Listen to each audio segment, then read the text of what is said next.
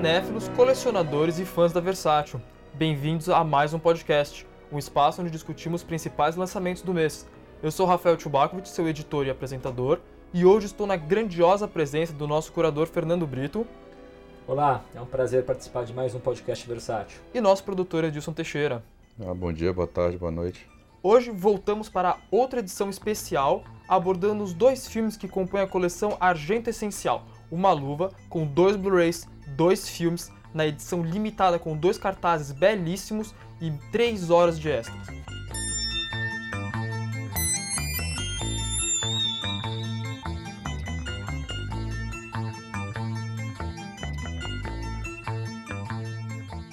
Eu acho que o Argento foi uma escolha bem apropriada para ser o segundo número da coleção, né? A gente começou com Kubrick. E aí, naquela ocasião a gente até fez a brincadeira, né, quando foi falar do Argento, que realmente o Argento, o título da coleção é Argento Essencial, e se aplica perfeitamente no caso do Argento, porque são os dois, reconhecidamente, inclusive acho que não há, uma discussão, isso é ponto pacífico entre a crítica especializada, são os dois principais filmes do Argento.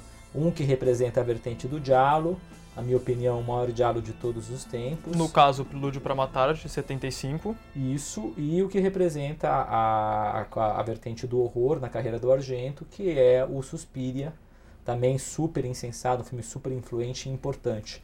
O, eu até vou justificar, aproveitar que antes de a gente começar o nosso bate-papo, discutir os dois filmes em profundidade, é a justificativa de por que é, são dois filmes ao invés de quatro ou três filmes. A nossa opção foi devido à importância dos filmes, é, colocar o máximo de material extra, oferecer muito material extra, inclusive inédito, sobre cada filme. E tem um detalhe muito importante, gente. No caso do disco 1, que traz o Prelúdio para Matar, o Prelúdio para Matar tem dois cortes. Existe a versão uh, italiana, né, que ela tem 127 uh, ah, minutos, e a versão corte internacional, uh, que é de 105 minutos. Por que colocar o corte internacional? Esse corte, alguns fãs, eu até vou citar aqui um de nome, que é um grande fã, que é o Anderson Araújo, por exemplo, do Grindhouse Cinema, ele prefere a, a versão corte menor. Alguns fãs preferem esse corte menor. Uh, claro que é um ponto, é, é uma discussão sobre isso, mas é, ele é muito importante ter essas duas opções de corte, como a gente já fez no uh, Despertar dos Mortos do Romero. E no caso do Suspiro, a gente trouxe mais de uma hora e meia de extras, extras bem relevantes sobre o filme. Então daí a nossa escolha, até porque do Argento a gente lançou praticamente todos os principais filmes. O único filme que falta a Versátil lançar, dos, dos filmes importantes do Argento, é justamente o Trauma, né, aquele primeiro filme que ele fez uh, nos Estados Unidos. Então seria só dar esse, uh, essa justificativa, porque algumas pessoas questionaram no Face, né? E agora a gente pode, aí com os amigos aí, vamos fazer a nossa discussão Começar pelo prelúdio, né? O que vocês acham? É melhor, tipo, é na ordem. Que a gente vem Beleza. saindo da trilogia dos bichos ali, que a gente lançou, e vem pro prelúdio. É, é, o prelúdio é interessante, como o Rafael agora pontuou, né? Ele, na carreira do Argento, representa um ponto é, muito importante, porque o Argento, vocês sabem, começa em 69, uh, ah, com o filme que, que é, o, na verdade, o pontapé inicial do Diallo. Antes, o Bava, ele lança as bases do Diallo, né? A gente sabe muito bem isso, o telefone, aquele primeiro episódio do Três Máscaras do Terror. Uh, a, garota, a Garota que Sabia Demais, eu recomendo, tem um, um extra que fala da gênese do diálogo lá. E Os Seis Mulheres para Assassino.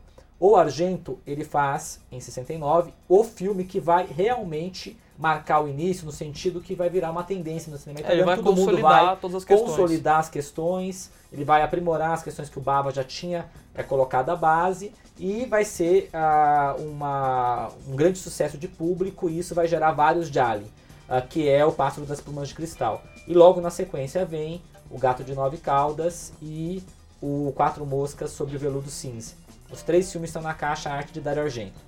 Uh, depois ele vai fazer uma, uma comédia, um filme que não é do gênero, tá?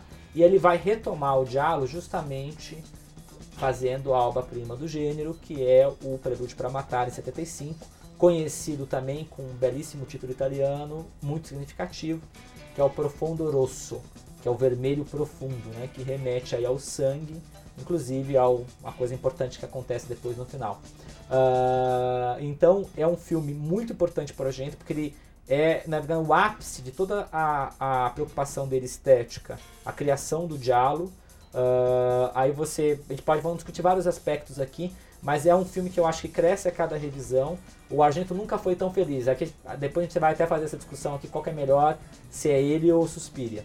Eu já falo de antemão que eu prefiro o Prelúdio para Matar, que eu sempre falei e vou continuar falando porque é o melhor diálogo, não só do Argento, mas como de todos os diálogos já feitos, né? É, já, feitos. Considerando os dois da caixa, eu acho que é a opinião unânime de que o Prelúdio pra Matar é provavelmente Mas superior saber que entre os fãs, saber que entre os fãs tem gente, é até de críticos, eu já vi, tem pessoas que até que preferem o, o, o Suspiria, mas é uma minoria. A maioria acho que concorda que é o Magnus Opus, né, a obra máxima do, do Argento, é o Prelúdio para Matar. É, seguindo por esse caminho que você apresentou das características dele, que vão, tá, vão vir dos outros filmes e vão se consolidar no Prelúdio para Matar, eu acho que os mais interessantes, principalmente, são é o domínio dos movimentos de câmera, que são extremamente interessantes e muito fortes dentro do Prelúdio para Matar, mas principalmente outras características que vão fazer do cinema do Argento, como por exemplo mortes com faca, é, algum personagem que sofre algum tipo de morte numa janela, mas principalmente as questões do olhar que Questão- mostram os olhos, mostram como é, inclusive esse é o mais é o que mais tem câmeras subjetivas, em que É, a câmera subjetiva ocupa, é ocupa o espaço da vítima ou do assassino, a maioria das vezes do assassino, assassino. E isso vai tornar muito recorrente no cinema do Argento, em especial o close, o super close da íris, do olho, do globo É. ocular. Que já acontece a primeira vez, lembrando, no Gato de Nove Caudas. Sim. Não tem no Pássaro das Plumas de Cristal. E não só nesse nível, mas a gente também pode até comentar, trazer a questão da memória. É. Que são as, Isso a é memória e o registro visual, não só o registro visual do cinema, mas o registro visual da personagem que é, viu coisas antes que acontecem depois, não sabe se viu, se não viu. Mas esse, esse jogo que inclusive contribui diretamente para o suspense que o É, e isso já está configurado no Pássaro das Plumas de Cristal. Que daí tem uma ligação do Pássaro das Plumas com o, o Prelúdio para Matar. E até uma coisa que eu estava comentando aqui, que você falou, tá falando da trilogia dos bichos e tal. É bacana que o Prelúdio para Matar, ele vai trazer essa depuração desse estilo e ele dialoga com cada um dos filmes da trilogia. Tem esse elemento da memória que você falou bem que é tá configurado no Pássaro das Plumas de Cristal. A questão da exploração dos espaços urbanos, né? É um cinema, um cinema muito urbano, tá também já no Pássaro das Plumas de Cristal, das formas, tudo isso é muito explorado. Aí você tem no Gato da Nove Caldas a questão da íris, né? Que você falou bem que é uma marca registrada do Argento, vai aparecer no Tenebre, depois em vários outros filmes. E no caso do Quatro Moscas sobre Veludo Cinza, o uso da música. Né? Ele tem um uso criativo da música, tem até uma forma mais livre de conduzir o roteiro, que isso também vai estar no, eu acredito, no Prelúdio para Matar. É, eu acho que e também uma coisa que a gente não pode esquecer que o Prelúdio para Matar não seria possível se não fosse a existência do, do Blow Up, né, do, do Antonioni, que ele é até, uma, até pela escolha né, do, do ator principal, o David Hames, é, fica bem claro. E o que é bem curioso pensar ne- nessa relação, porque o Blow Up ele, ele é conhecido como um roteiro que ele não tem uma, ele não tem uma explicação necessariamente clara dentro dele. E o Prelúdio para Matar, para mim, é o filme do Dario Argento que melhor conclui, é, que tem a trama da questão do, do- do- dos assassinatos e do assassino mais bem é, Amarrada, né? amarrada de toda a carreira do Dario Argento. Que é, inclusive é uma coisa que, que, que faz com que, eu, que seja o meu, meu filme preferido dele.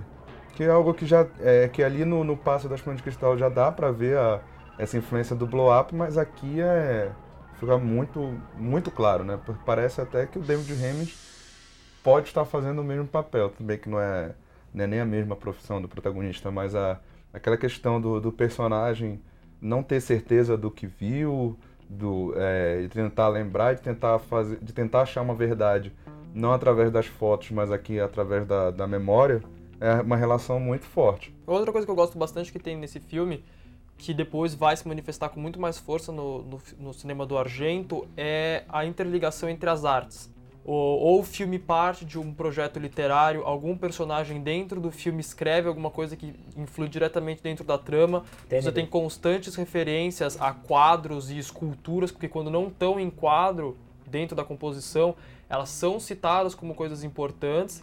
E a música, não só diegética, como extra diegética, como você citou no começo, a extra diegética, nesse caso, ela ocupa um espaço extremamente forte dentro do, do projeto de, de filme, que já vem desde, o, como eu disse, tinha citado do Quatro Moscas, que é a parceria com no caso do Profundo Rosso, que é com o Goblin, que a música assume completamente a condução do, da estrutura ali da, da sequência, a montagem e as cenas acompanham o ritmo da música. É, o personagem, é. o protagonista é, é, um, é, músico, né? É músico. É, isso daí, aí a gente retoma a ligação com Quatro Moscas sobre o Veludo Cinza. Né? Essa, essa, esse protagonismo da música, né? E bem falado, eu acho que é importante, a gente até falou aqui antes do, do podcast entre nós, uh, pensar que a trilogia dos bichos é a parceria com o Morricone, uh, depois o, o Argento não trabalha mais com o Morricone, só volta a trabalhar no Síndrome Imortal, que a gente lançou recentemente, o último lançamento do Argento. E o Prelude para Matar marca o início da parceria muito famosa, né? os fãs adoram. Inclusive o Goblin, é, durante muito tempo, fez shows com as músicas do Argento, né? Ficou uma coisa assim, realmente muito cult. Começa com o Prelude para Matar, com uma trilha brilhante do Goblin. E uma coisa importante, que eu acho que, puxando a música do Goblin, o uso que o Argento faz, não só da, no caso da música, mas essa opção por uma estetização, por uma fetichização da violência, por uma estetização, por um isolamento de certos objetos. É esse um dos planos que mais me impressionam, são os planos no Prelúdio para Matar, em que ele, na verdade, com a câmera, ele, praticamente ele é um, tipo, a câmera faz uma declaração de amor como se fosse para aqueles objetos. Então mostra um gravador, é isolado, né, no plano geralmente é, preto, é o fundo preto, e você vê a faca, vê os objetos, assim, há uma fetização dos objetos que o assassino vai usar, objetos que têm importância para a trama, é como se, assim, descola da narrativa para criar esse espaço, um espaço cênico, visual próprio. Então, assim, é uma ousadia estética que, assim, muito além do que se fazia, uh, por exemplo, em certos, no cinema tradicional, dos thrillers tradicionais, uh, da época, né? Então, claro que tem uma tendência, a gente tem que pensar, isso que o pessoal até brinca, que o, o giallo, a característica do giallo, uma característica do giallo italiano, não só do Argento, mas como todos os seguidores, é uma extravagância, né? Visual, uma extravagância é, do roteiro, uma extravagância na construção das personagens. É, o pessoal até brinca que é um suspense louco, né? Uh, no Argento, nesse filme, essa loucura, essa extravagância, eu acho que atinge esse ápice nessa construção de um universo estético próprio, claramente artificial, claramente antinaturalista.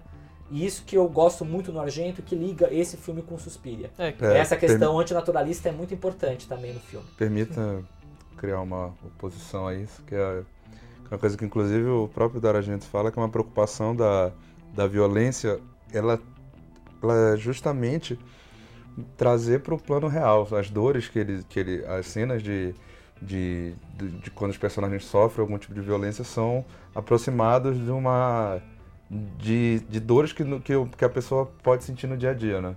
Tanto que assim, é, é, que ele fala, ninguém sabe como é tomar um tiro, mas todo mundo sabe como é dar uma topada no, numa mesa, bater com a boca no, no, em, alguma, em alguma coisa, enfim. Ele tem essa. É, ele, ele aproxima muito essa questão da, da, da, da dor né, que o personagem que os personagens sofrem com o próprio público. Nisso eu acho que foi. Mas sabe um que na verdade a gente não está em oposição. Que eu acho que talvez o que você está falando ele vem ao encontro do que eu estou falando no sentido assim que há uma, uma contradição, uma, é uma tensão entre um realismo, sim, que se pretende, uhum. é, até com a trama que você falou, é uma trama mais coesa dos filmes do Argento. Uh, tem essa questão que ele procura, ele também falou isso, já se não me engano, nos extras do fenômeno, ele falava um pouquinho dessa questão. É, mas ao mesmo tempo que tem essa busca de uma certa realidade, uma reprodução, tem esse lado também artificial, antinaturalista, do uso da música, do uso dessas cenas, do uso da cor. Então assim, ele vai é uma tensão que compõe o filme, uma tensão de um artificialismo pronunciado e também de um realismo. É, mas acho que tem uma preocupação até mesmo de, de trama que ele aproxima muito de um, ele justifica a, a, toda a questão dos assassinatos de uma forma que não era uma preocupação do, do, do Diallo. Ele tem uma, ele tem uma lógica ali, até mesmo é, de, uma, de uma relação freudiana, de, um, de, um, de uma questão é, é, psicológica, que tenta racionalizar muito a, a ideia do, do porquê aqueles assassinatos ocorrem. E aí ele vai, inclusive, vai até uma, uma trama que é um pouco um pouquinho mais engessada na história, que é da, de tentar buscar no, no passado, uma, uma visão é, quase de uma, uma construção de uma, de uma lenda daquele, Hum, de sim. como aquela trama foi. Que é um dos aspectos onde se encaixa a literatura, no caso do filme. Exato. Que é de uma autora que, que vai. Enfim, sem spoiler, Sim. porque a gente pode acabar. No eh, na característica que vocês estão falando do exagero, eu acho interessante a gente comentar um pouco também sobre. eh, eu acho que a questão da música dentro do filme, usar a música para partir, alcança até, inclusive, no, de usar demais, além a ponto de prejudicar o filme, acontece no ópera.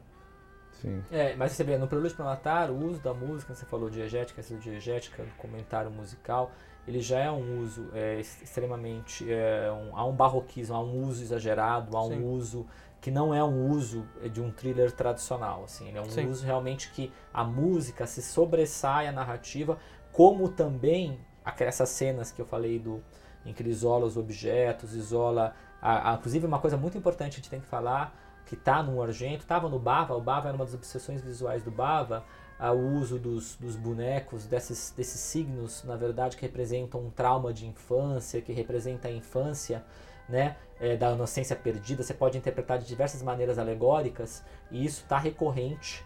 é, no, no- é recorrente no Argento e nesse filme tem, é muito importante né, no Prelúdio Mas para nesse Matar. caso, nesse né? caso, o uso da música, por exemplo, não dá pra fazer um paralelo com, com os filmes de suspense do Hitchcock, que, que é uma influência básica do. do, do, do- Mas eu acho que o- a música aqui, tudo bem que no Hitchcock tem a Sim, parceria tam- com o Bernard Herrmann, ele usava muita música, Sim. né? Mas assim, eu acho que a música aqui, eu concordo com o Rafael, ela é às vezes deslocada, assim, o uso da música aparece até em primeiro momento, assim, excessivo, Não, e mais claro. no Suspiria, que assim, é de uma maneira que assim, você percebe Não, não que tô- não é um não uso tô- convencional Não, eu não tô comparando, obviamente, não tem, não tem são Sim. anos que separam. Não é o uso É, clássico da não, música que o Hitchcock fazia. Claro, não, mas eu acho que não, eu não consigo ver toda essa distância. Obviamente que os sons é, que ele utiliza, dessa, de- até do uso do sintetizador e tal, causam um estranhamento diferente do que a gente tem como trilha sonora clássica, por exemplo, do Bernard Herrmann nos, nos filmes do, do É, pra Hitchcock. puxar, então, É. por exemplo, falando. Aliás, uma coisa que ele pedia pro Morricone, isso tá na trilogia dos bichos nos extras, não quero música é, melódica, eu quero música tonal, eu quero música de vanguarda. Ele sempre, o, o- na verdade, assim, algumas temas dos- da trilogia dos bichos são até músicas, por exemplo, o tema do Gato de Nove Caudas para ilustrar a relação do, do Carl Madden com a menina, né, que é a, é a- é a netinha dele, a netinha Neta. dele, é um tema doce, um tema melódico, mas de um modo geral são temas ou atonais, ou temas que realmente são temas é, mais para vanguarda, né? Ah, e mas- aqui no caso do Prelúdio, também você tem uma música que foge de uma, de uma, de uma tradição melódica do cinema italiano, por exemplo, que é muito típica, a tradição melódica, a Não. tradição dos, das sistemas doces, aquela coisa toda. Mas, de novo, fazendo novamente um paralelo do, com, da, da trilha do Bernard Herrmann. O próprio, a própria construção da trilha do Psicose, ela é apresentada primeiro por objetos dentro da trama. Existem as pequenas notas que vão ser usadas depois, elas são de, de, de uma cortina abrindo, de uma gaveta é, sendo mexida. Certo. Enfim, eu acho que já tem. um- é, é, obviamente que é uma forma mais moderna, de novo, mas eu vejo como uma, uma derivação é, posterior de um, de um, desse É. uso da música no suspense. E aí é bacana, a gente tá falando dessa questão, fala muito do Hitchcock com o Argento. É pensar como algumas pessoas, a gente vê isso muito no Face, em sites de cinema, ensaios visuais. O De Palma, claro que nega, o De Palma fala que só viu o Pássaro das Plumas de Cristal. Eu vi inclusive uma entrevista recente dele sobre Paixão, que ele fala isso. Mas é muito interessante pensar a relação do, do, do Hitchcock com, claro, o Argento e o De Palma, o Argento e o De Palma como dois seguidores, né, que retrabalham os temas, não cópia, isso é importante, não é pastiche, mas é que tem muitos pontos de contato do voyeurismo, que é um tema central, e do ponto de vista no Argento, já está configurado no Hitchcock, no De Palma, né? Isso é interessante pensar. Aí se pensar, até brinco, né? Falo que o Vestida para Matar é o diálogo americano do De Palma, né? É o paralelo que eu ia fazer. Agora, não diretamente, mas, por exemplo, as- uma das cenas no, no Profundo Rosso, onde a gente tem uma, uma cena de tensão em que a, a música do Goblin toma conta e o filme é construído e montado em cima de- dessa música. Sim. Mas a gente tem, por exemplo, também no fim de Um Tiro na Noite, o momento em que a música assume completamente. Uhum. só que ela tá em função da cena. Não, os movimentos dentro do quadro não estão necessariamente em função da música. Uhum. Acho que são abordagens diferentes, claro. que a gente, Isso. guardadas as suas, as suas proporções, é, a claro. questão- mas a questão, a questão visual é muito interessante, que aproxima bem os dois, né? Acho que tem Sim. vários. Planos, construções, uso de ponto de vista, o voyeurismo, a questão do olhar. Sim. Então você tem algumas obsessões visuais do De Palma e com, e com Argento, com, com todas as diferenças, claro, não vamos falar que é igual, né, gente? Mas há pontos de contatos interessantes. Sim. E até curiosidade, você falou bem do Tiro na Noite, é o Pino Donadio que faz a trilha, era um parceiro do, do De Palma e vai trabalhar com o Argento, se eu não me engano, no Trauma é música do Pino Donadio. Uhum. É, então, aí, por exemplo, a gente também pode relacionar. É que no Profundo Rosso, esses momentos em que a trilha sonora assume o, o primeiro plano, quase acima da imagem, causa um distanciamento que, não, que para algumas cenas não é tão interessante. Porque em vários momentos, principalmente da, da segunda metade para frente, em que existe uma tensão a ser elevada, o tipo de música, principalmente eletrônica, talvez não contribua tanto para essa, pra essa, essa construção das, da imagem som juntos. Para levar o personagem para um momento de tensão, ele causa um certo distanciamento entre o espectador. Talvez isso não seja tão interessante assim para a trama, especificamente do, do Prelúdio para Matar. É, tá, mas a gente pode também a gente pode dar para defender usando a até para essa questão da memória, de ser uma coisa dissonante, de várias. É. Enfim, acho. Eu não É, o tenho único, tanto. assim, o único senão que eu faço, eu teria que rever novamente o Prelúdio para Matar. É, eu acho, talvez, que realmente o corte de 127 minutos tem uma gordura ali na relação do David Hemmings com a Nara Nicolodi, né, que estava casada com o Argento na época.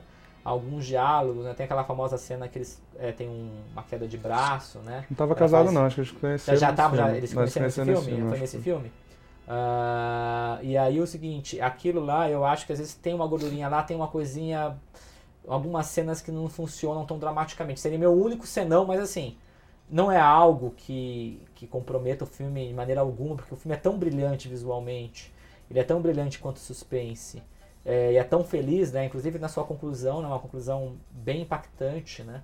É, bem argento, né? A, assim, a sequência, os créditos finais, a sequência dos créditos finais é, é marcante no gênero, ah, que eu acho que é apenas um detalhe, que a gente fica às vezes, é, meio temeroso de falar dessas obras-primas, como é o caso do Prelúdio para Matar, falar as coisas que não gosta.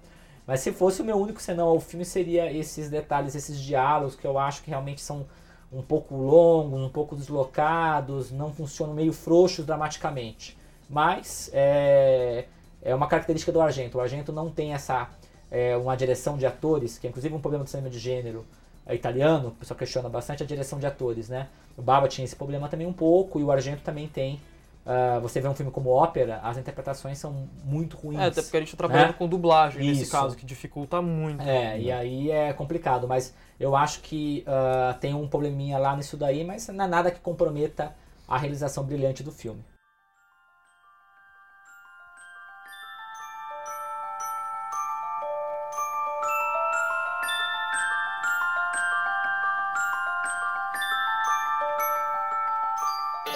E falando então de exagero e excessos, principalmente na forma, a gente pode passar então para o Suspira de 1977. É, o Suspiria é um filme muito importante na carreira do Argento. Ah, se o Prelúdio para Matar marca o ápice do Giallo na carreira do Argento, o Suspiria marca o início da vertente de horror na carreira do Argento.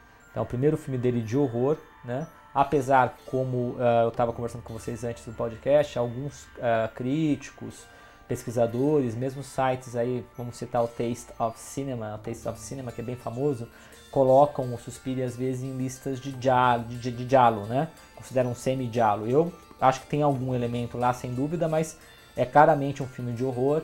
É um filme que bebe aí na fonte ah, de um horror é, que lê- tem referências ao gótico, até contos de fada. É um filme antinaturalista, é um filme com cores berrantes, né? O uso da cor nesse filme, aliás, é um dos filmes de terror mais coloridos de todos os tempos né? E aí a gente sempre remete, ele fala nos extras do, tec, da, do Technicolor, dos clássicos americanos anos 50, mas a referência clara, inclusive vários autores que eu estudei, é, críticos importantes do cinema italiano, apontam a filiação a Mario Bava, né, que é o grande mestre do uso da cor no cinema italiano, todas as cores da escuridão, a, a importância, por exemplo, de um filme como Trevolta della Paura, que é Os Três Masters do Terror, o uso da cor antinaturalista, o uso absurdo que o Bava fazia das geleias coloridas, né? das cores da escuridão. Então aqui o, o, Argento retoma isso de uma maneira mais extravagante ainda.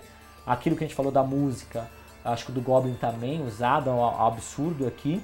E, para agora fechar esse primeiro, meu primeiro comentário, o filme é importante também por ser uma, o início de uma trilogia que os fãs gostam muito, a trilogia das mães ou trilogia das bruxas, que seria formada pelo Suspiria, logo depois, 1980, A Mansão do Inferno, está na caixa Obras Primas do Terror, volume 2 da Versátil, e o filme mais recente, eu já não gosto muito, é a fase mais decadente do Argento, que é o Retorno da Maldição, a Mãe das Lágrimas. Então, sobre essas bruxas que dominam o mundo. É, mas nesse caso eu nunca entendi por que, que não é feita a relação desse, desses filmes, por exemplo, com o Fenômeno, né?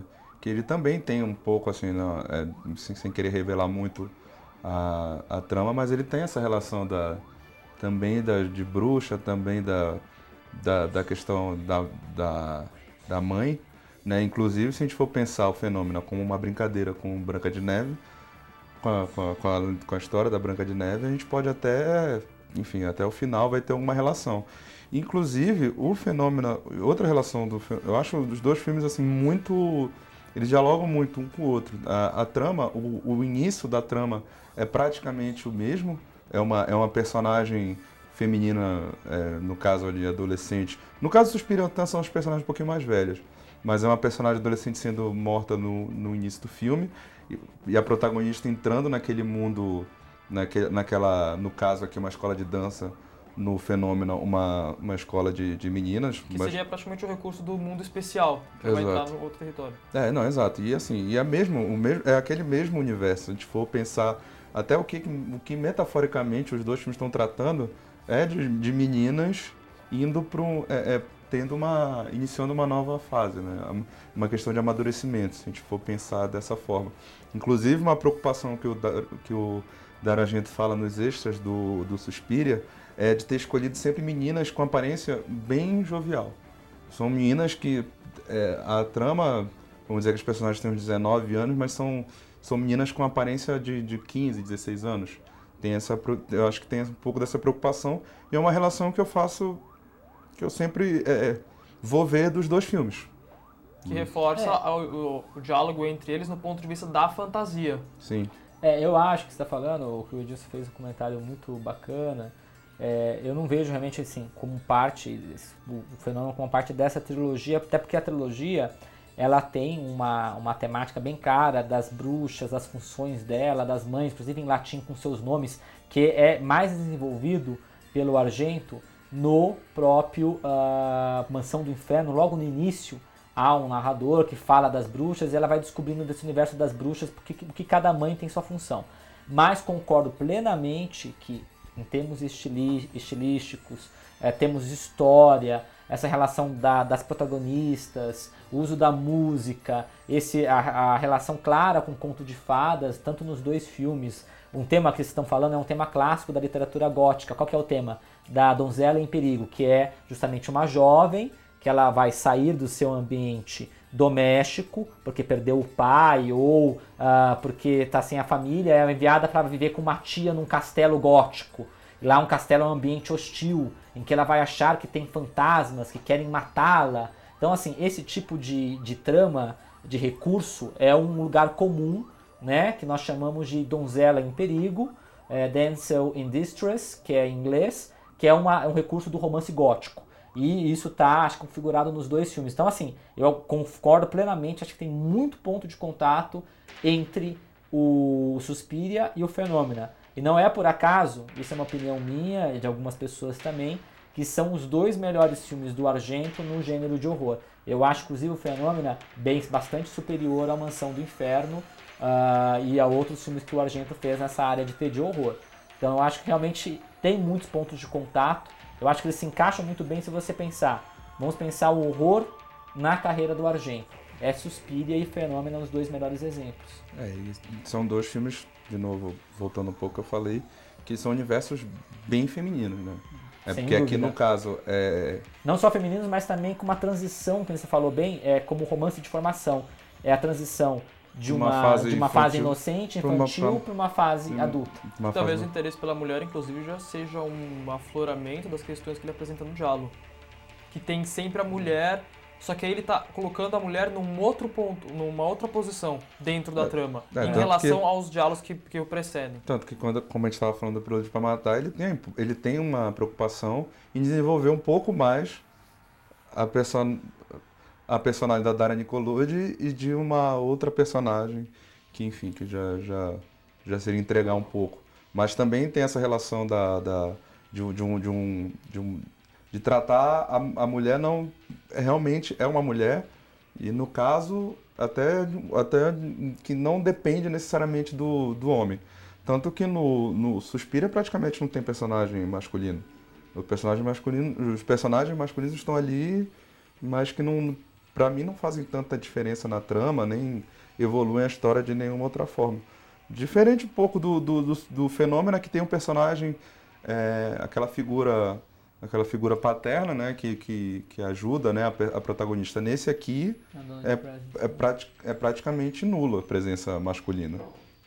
É um Sim. universo bem feminino. É um universo bem feminino, exatamente. É, saindo das questões então do da trama, a gente acho interessante a gente também discutir as questões estéticas, que mesmo dentro da trilogia das mães, o Suspira se sobressai muito em termos de exagero. Inclusive, o, não só das cores, mas da geometrização A e geometrização dos é contrastes entre uns e outros. Mais especificamente, estou falando aqui de luz. Uhum. Como em vários momentos em que a cena é completamente iluminada pelo vermelho, o vermelho está tão forte, mas tão forte, que a captação da câmera ali começa a perder as informações da cena de tão intensa que é a manifestação daquela luz ou daquela cor sendo capturada pela câmera. E nesse sentido, eu acho que é, é muito. pode não ter sido a intenção do Argento, mas o Suspiria ele quase se comporta como uma obra de arte em si, no sentido mais plástico da abordagem da palavra como se eh, que a gente estava discutindo um pouco antes, que me surpreende bastante que no início o sangue ele é muito, ele é um avermelhado, mas ele é de uma, uma textura que talvez não combine tanto com os outros filmes que vêm do Argento. Porém, mais pra frente, o modo como esse sangue interage com a trama me parece que ele está realmente confirmando a impressão de que o sangue na verdade é tinta, como se aqueles personagens estivessem se alimentando e, e vivendo por meio da tinta, que é uma cena icônica que ela, um- ela pega um copo, que ela vai beber alguma coisa, um, um vinho que tem alguma relação com o sangue, e quando ela joga na pia, ele mancha a pia de uma forma que quando ela tenta limpar, é um processo de tinta mesmo. Então essa, é, esse, é, essa ideia do Argento, que cons- a concepção da forma se exprimindo dentro da trama, talvez seja o mais interessante dentro do, do Suspiro. É, Sim, é sim. um- sem dúvida, é um nível de artificialismo, de uma estetização realmente absurda no filme. né? O filme, você falou bem, ele tem uma coisa muito interessante, que é um grande mérito do, do Suspiria, é um cinema sensorial. É né? um cinema que você trabalha com cor, com forma, você trabalha com essa, é, essa... Na verdade, ele quebra uma ilusão de realidade. Né? Ele não tem dessa pretensão de uma ilusão de realidade. Nesse filme, eu acho que assim, a gente estava discutindo até que há uma tensão que existe no Prelúdio para Matar, em uma trama muito coesa, de um certo realismo nas mortes, e a discussão das extravagâncias daqueles planos de detalhe, do uso da música do Goblin, ou seja, uma tensão que existe entre o artificialismo e o realismo. Aqui, o artificialismo ele domina né, de uma maneira assim, impressionante. Né? Tanto que assim, é, é, o Suspiro é aquele tipo de filme que você tem que ver a primeira vez, claro, para acompanhar a trama, você tem um interesse do que vai acontecer, a relação causal, né? E ter um desfecho, saber o que é aquilo lá. E depois você pode ver só para fluir mesmo, visualmente o filme, musicalmente e, sobretudo, viajar né, naquele uso da cor, no uso das formas, porque realmente é muito, é um filme muito exuberante. Esse é um dos filmes em que podem ser citados, usados em sala de aula, como uso. Eu acho que assim, talvez o filme de terror, um dos filmes de terror, sem dúvida, em que isso é muito pronunciado, né? É assim, ele pega o que o Bava fez lá, desbravou o caminho no cinema italiano como ninguém, e o Argento vai e ele aprofunda isso de uma maneira bastante radical nesse filme. É, no caso também a gente pode é, te- e usa é, isso como, como exemplo o uso do espaço, né? Daquele existe uma, uma forma de, de representar aquele castelo, aquela O escola. cenário É, o cenário, a o cenário específico. filme. É, não, mais do que do, do que a cenografia do filme. É, tanto que quando o filme ele sai daquele espaço, daquela casa, ele ele fica um pouquinho mais, muitas aspas, realista. Hum, Porque as sim. cores, a, a, a, as cenas de noite que tem no, no, dentro da casa, uh, nunca tem uma luz minimamente é, é, natural. É sempre uma ah. luz vermelha. O quarto onde as meninas dormem é uma luz vermelha que depois fica azul. É sempre muito forte. A noite Sim. dentro daquele lugar, é, é, ele é feito de uma... Ele é criado de, um, de uma forma diferente com uma cena que tem logo no início de uma floresta que tem ao lado, ou de uma cena de uma praça, que é uma cena que eu, eu tenho um pouco de, de dificuldade de entender onde é que ela se encaixa ali como, como um todo, mas que já é, não, não, so, não salta tanto aos olhos como as cenas de, de dentro do, do, da academia de dança. É, em especial, eu acho, mas o me chamou a atenção nesse aspecto também é da cenografia, é que pare, ele não só é muito plástico, de que é, os adornos, por exemplo, que são feitos em volta da porta, da escada, uhum. são anti no sentido de que eles parecem falsos uhum. na apresentação, mas o contraste estabelecido parece gritante demais. Sim. Por exemplo, é. os adornos são amarelos, mas não é aquele amarelo ouro para parecer metal. É um amarelo quase pintado para parecer Isso. uma construção quase da Sim. madeira. Então, é um outro tipo de relação é. dos objetos ali com os personagens e entre si. É, inclusive no cenário, essa composição geométrica há, há, há um nível de abstração também né? Exatamente. Que foge, você assim, não é um cenário que é construído de maneira, por exemplo, utilitária, com sua parte funcional. Você vê que tem uma preocupação de abstrair aquele cenário, de trazer, cara, aí você vai trazer toda a discussão do uso da cor, do uso do cenário, da composição, que tem toda a carga psicológica que está por trás. Claro que é uma tradição, por exemplo, aí eu sempre falo, parece que até outra coisa, é o Bava no Chicote e o Corpo, o uso das diferentes cores, também nada realista no Bava, com significados psicológicos das personagens, no caso do Chicote o Corpo. Isso também está no Seis Masters do Terror, em vários filmes do Baba. Então, o Argento se filia essa tradição desse uso absurdo da cor, né? O uso das formas. Então, assim, ele é como uma experiência estética.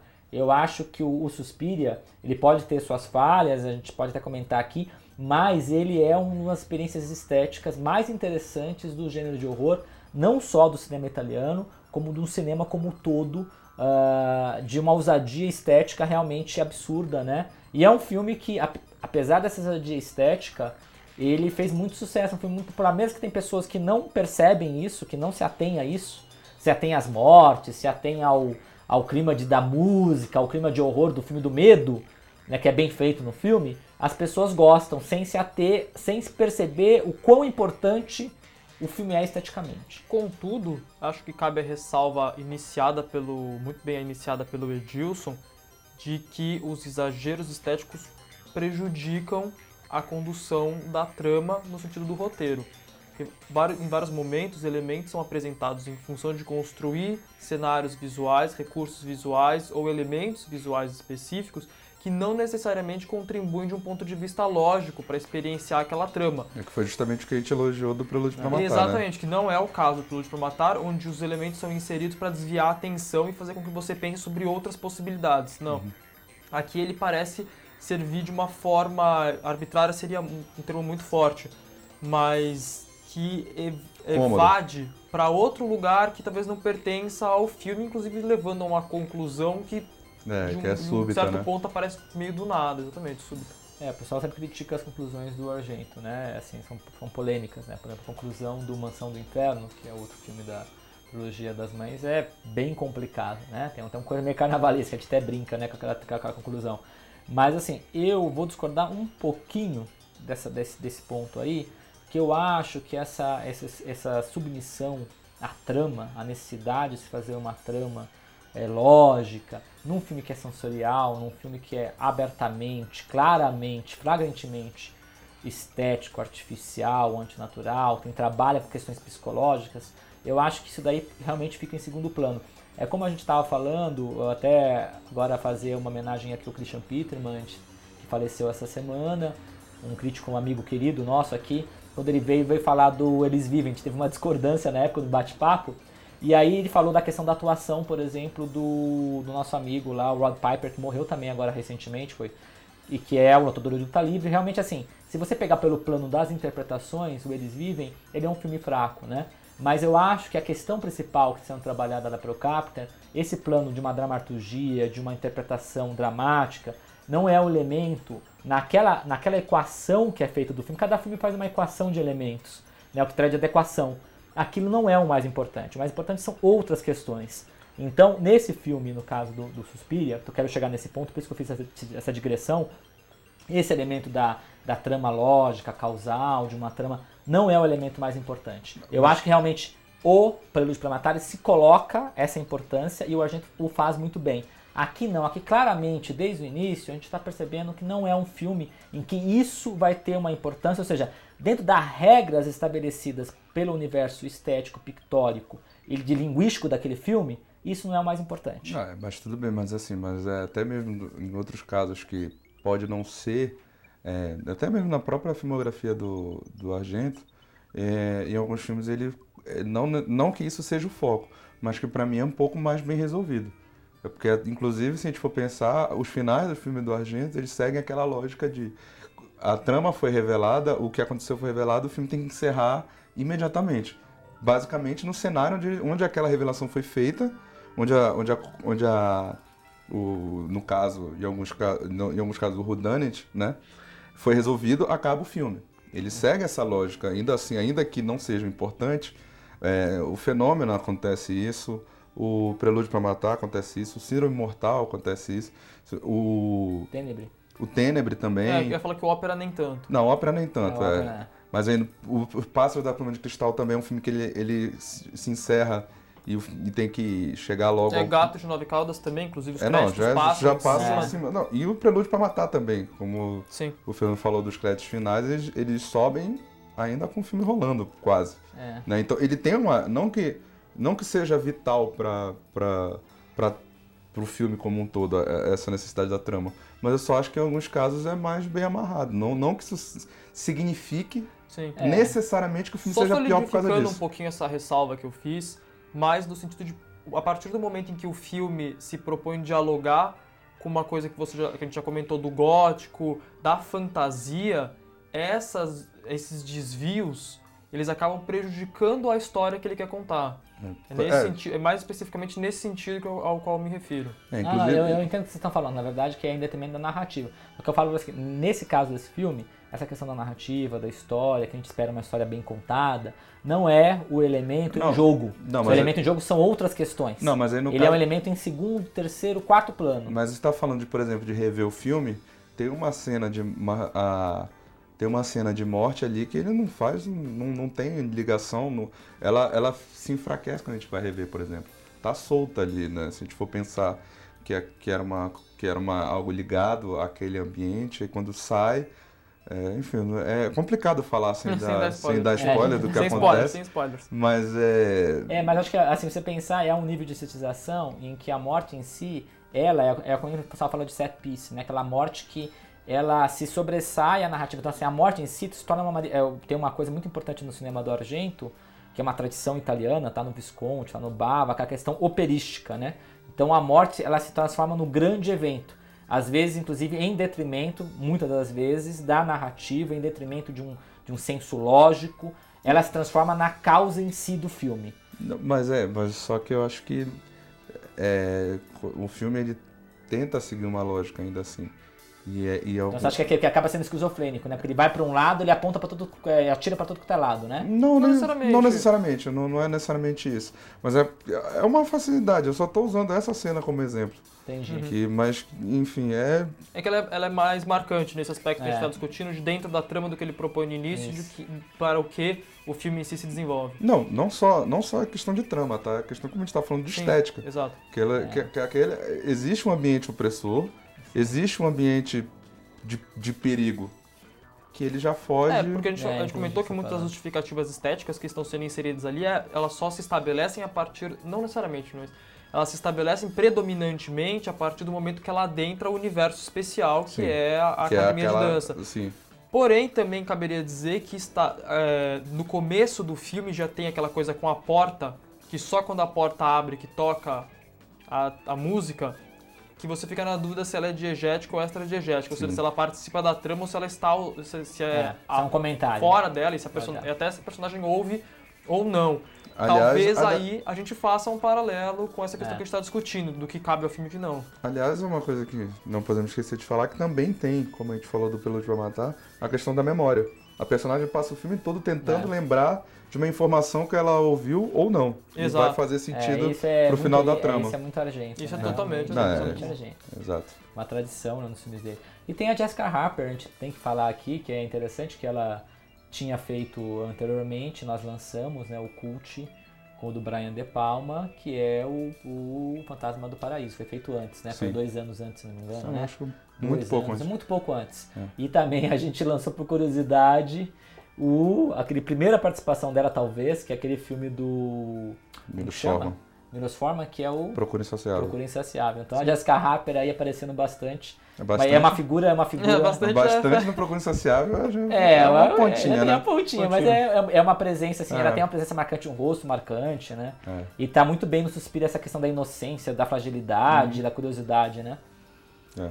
Então, acho que é isso. É unânime aqui que Prelúdio pra Matar é o nosso favorito da caixa. E nós ficamos então por aqui. Muito obrigado pela sua presença. É sempre um prazer discutir esses filmes, inclusive com vocês depois nos comentários. E até o próximo podcast Versátil.